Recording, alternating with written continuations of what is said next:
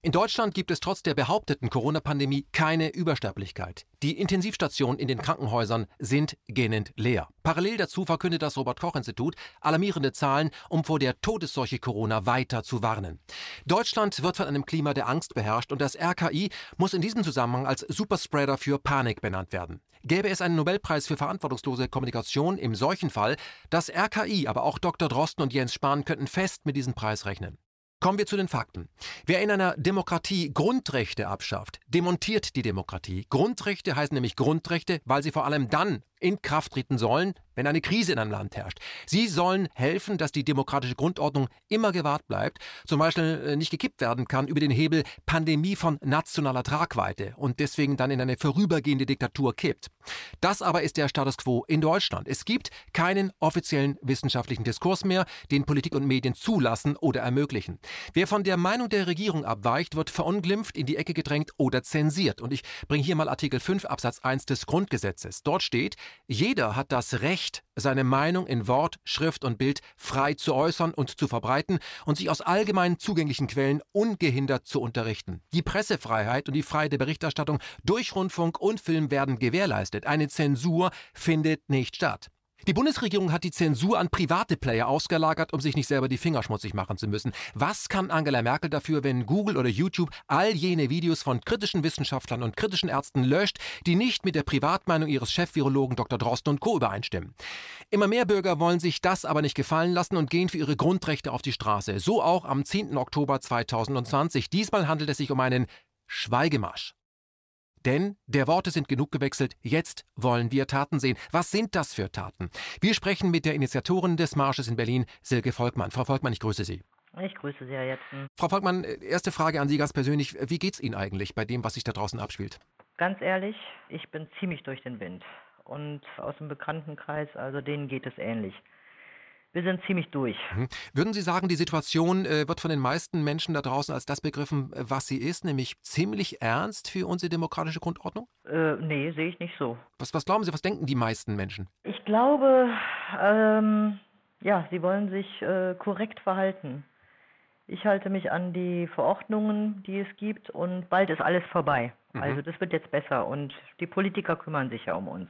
Ich habe äh, ein paar Fragen vorbereitet, trotzdem eine, die mir jetzt äh, spontan eingefallen ist, weil mir geht es so. Ich denke da wirklich ernsthaft drüber nach. Erinnert Sie das äh, ein bisschen oder können Sie ein bisschen besser verstehen, wie das 33 gelaufen sein muss? Ja, also das haben wir jetzt so oft diskutiert und das ist ja immer, das sind ja, ja immer die Fragen, die wir uns gestellt haben. Wie konnte es damals so weit kommen? Und es ist so schwer, mit den Großeltern oder Urgroßeltern zu sprechen. Entweder sind sie verstorben oder sie schweigen einfach oder ja, wir haben das nicht mitbekommen. Und äh, ja, so fühle ich mich persönlich momentan auch. Ähm, wir sehen die Dinge, ich sehe die Dinge und denke, die anderen müssten es auch sehen. Aber nein, man wird, also der, der ganze Ton wird auch härter. Mhm. Also Kritik üben geht gar nicht mehr, Fragen stellen geht auch gar nicht mehr und man wird angefeindet. Es wird, es geht aggressiver zu. Mhm. Ist äh, für Sie die Belastung vor allem, äh, dass das auch Nachbarn oder im Supermarkt Menschen an, anfangen, sich anzugiften, dass es gar nicht mehr von oben kommen muss, sondern auf Augenhöhe inzwischen stattfindet? Ja, das, ich glaube, das ist das größte Problem. Mhm. Also da ich zum Glück wirklich sehr ländlich wohne, also hier ist alles äh, im, im grünen Bereich und die Leute denken auch ähnlich, aber in der nächsten kleinen Kreisstadt gibt es ein paar Supermärkte. Es hält sich da auch noch im Rahmen. Wir waren jetzt gerade in Urlaub und wir waren in Bayern. Es war unerträglich. Äh, wir haben zwei Stunden in Aschaffenburg verbracht. 40 ähm, Prozent der Menschen tragen draußen Masken. Sie stellen sich an einem Würstchenstand an mit drei Meter Abstand und tragen eine Maske. Und wenn man irgendwo reingeht, sich bewegt und dann nur ein Tuch und es rutscht unter die Nase, ich bin Brillenträgerin, da beschlägt mir immer die Brille, das ist ziemlich dämlich. Man wird ermahnt, dass man nur dann sagt, ja, okay, dann muss ich aus dem Laden rausgehen. Dann mhm. konsumiere ich nicht. Alles gut, lass mich bloß gehen. Mhm. Und vor allem von wem man ermahnt wird. Nicht mal von dem Mann hinter der Theke, sondern von dem Mann, der neben einem steht, der Frau, die neben einem ja, steht. richtig. Frau Volkmann, ähm, wer bisher in Deutschland gegen diese vollkommen überzogenen Corona-Maßnahmen demonstriert hat, der wurde ja verspottet. Warum sollte das beim Schweigemarsch am 10.10. .10. denn anders sein? Weil wir es überziehen werden. Was heißt das? Ja, wir werden äh, alle Auflagen erfüllen und das auch überziehen. Es gab ja witzigerweise nach unserer Idee den schönen äh, Artikel von Multipolar, wo wir dachten, ups, das ist ja eigentlich das Gleiche. Und ähm, wir stellen uns so auf, was sie wollen. Wir tragen Mundschutz und marschieren dann los und mhm. schweigend und nicht lachend und nicht Musik und äh, was wir auch auf der Seite geschrieben haben, ohne Symbolik, ohne alles Mögliche drumherum. Äh, es ist ein neuer Versuch. Uns ging es darum, jetzt einfach einen neuen Weg zu gehen, weil jetzt noch eine Demonstration, noch eine Kundgebung, äh, es sind die gleichen Leute. Ich meine, es kommen immer mehr, das sieht man aber es wird nicht gehört. Mhm. Das heißt, Sie, Sie wollen auch all jene einladen, die äh, sagen, ja, ich würde ja gerne, ich wäre auch gern zu der einen oder anderen Demonstration gekommen, aber bei mir ist einfach noch Verunsicherung, ich habe immer noch Angst, äh, dass ich mir da was holen könnte. Ja, wir alle marschieren jetzt am 10.10. oder Sie alle marschieren am 10.10., äh, so wie der Gesetzgeber das vorschreibt. Gruppen über 100 groß müssen Mund- und Nasenschutz tragen, das tun sie alles. Es gibt keinen Grund, dort nicht hinzugehen und mitzuschweigen. So kann man nicht auf etwas festgenagelt werden, was dort gesagt wurde, weil Sie eben dann schweigen. Sie haben es gerade angedeutet, Flaggensymbole, Motto-T-Shirts, haben Sie sich ja verbeten. Ähm, jetzt gibt es der eine andere, sagt, warum? Da gibt es doch tolle Symbole. Warum wollen Sie das nicht haben? Weil es immer wieder falsch aufgenommen werden kann. Also sehen wir vom 1. und vom 29. August die, die Reichsflaggen. Mhm. Das ist im Zentrum gewesen. Das war das einzige Thema. Der Reichstag, der angebliche Sturm auf den Reichstag, das war das Thema. Alles andere wurde ausgeblendet. Ähm, und unser Ziel ist jetzt wirklich als Menschen auf die Straße zu gehen und nicht jetzt als Organisation dafür, dafür, dafür. Ja, in dem Moment, wo Symbolik auftaucht, äh, hängen sich wieder Leute dran oder finden das schlecht. Du bist das, du bist dieses, du bist rot, du magst die Farbe lila lieber. Das wollen wir nicht. Wir wollen jetzt einfach als Menschen neutral auf die Straße und ein Zeichen setzen. Mhm. Dass wir ähm, reden müssen, obwohl es ein Schweigemarsch ist. Ähm, Sie laufen in mehreren Blöcken, haben Sie schon gesagt. Es startet um 12 Uhr am Adenauer Platz und bewegt sich dann Richtung Siegessäule. Ähm, Im ersten Block haben äh, Sie ja äh, sich vorgestellt, dass vor allem Frauen zu sehen sein sollen. Warum? Weil Frauen ähm, ja Kämpferinnen sind. Also äh, auf der einen Seite sind Frauen halt, ich sag mal mehr, stellen sich lieber erstmal in den Hintergrund und warten ab und sind die ruhigeren. Aber in dem Moment, wo Frauen auch Mütter sind, und es ihnen um eine wichtige Sache geht, äh, können sie ziemlich hart durchgreifen und mhm. wirklich für alles kämpfen. Mhm. Weil Sie gerade von äh, Müttern sprechen, Frauen sind nun mal eben auch Mütter, Männer sind keine Mütter. Äh, wer sind denn Ihrer Meinung nach die Menschen, die am meisten unter dem Maskenzwang leiden? Sind es Kinder, sind es Behinderte, sind es alte, kranke Menschen, die überfüllte Verkehrsmittel benutzen müssen? Oder sind es vielleicht Spitzenpolitiker, die ihren Dienstwegen und Luxuswillen Berlin zum Risikogebiet erklärt haben und glauben, den Gastronomen unter die Arme zu greifen, indem sie sagen, Ausschankverbot von Alkohol ab 23 Uhr, die das aber alles tragen müssen und sich auf der Straße auch angiften lassen müssen, weil sie ja das verkünden müssen. Die Frage war ja, wer sind die Leidtragenden? Ne? Ja. Ich glaube alle. Also äh, sehen wir die Kinder, für die ist es, glaube ich, ganz grauselig und die Kinder sind so indoktriniert, dass sie also eigentlich mit der Angst rumlaufen. Ne? Also ich muss das, weil ich kann ja selber mich, ich könnte meine Großeltern. Ähm, ich denke, die, die älteren Menschen, die wirklich Angst haben ne, vor einer Krankheit, ne, die sich diese Maske auch noch aufsetzen und dann Atemnot haben.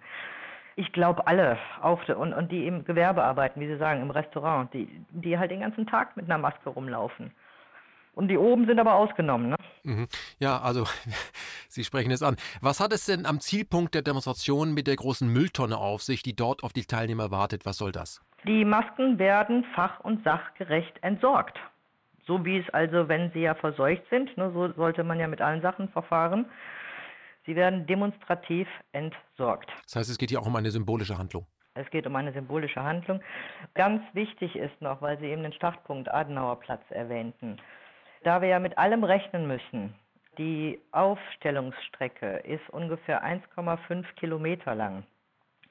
Die geht von äh, Adenauer Platz bis zum Hallensee. Das heißt, die Leute, die später kommen, Aufstellung ist ab 10 Uhr, können wir uns alle aufstellen. Aber wenn alle auf zum Adenauer Platz laufen, wird es zu voll. Könnten wir wieder Probleme kriegen und die vielen Ordner, die wir haben, die werden die Leute wieder nach hinten weisen. Also ab Hallensee, am besten da aussteigen, S-Bahn und dann langsam Richtung äh, Adenauer Platz gehen und dann sich in Reih und Glied aufstellen. Ganz mhm. wichtig. Schön mit Abstand und nicht mit Spökes und nicht mit Lacherei, sondern auch schweigend. Und wir werden schweigend marschieren. Mhm. Glauben Sie, dass äh, es irgendeinen Grund geben wird, äh, damit die Polizei diese Demonstration auflösen kann?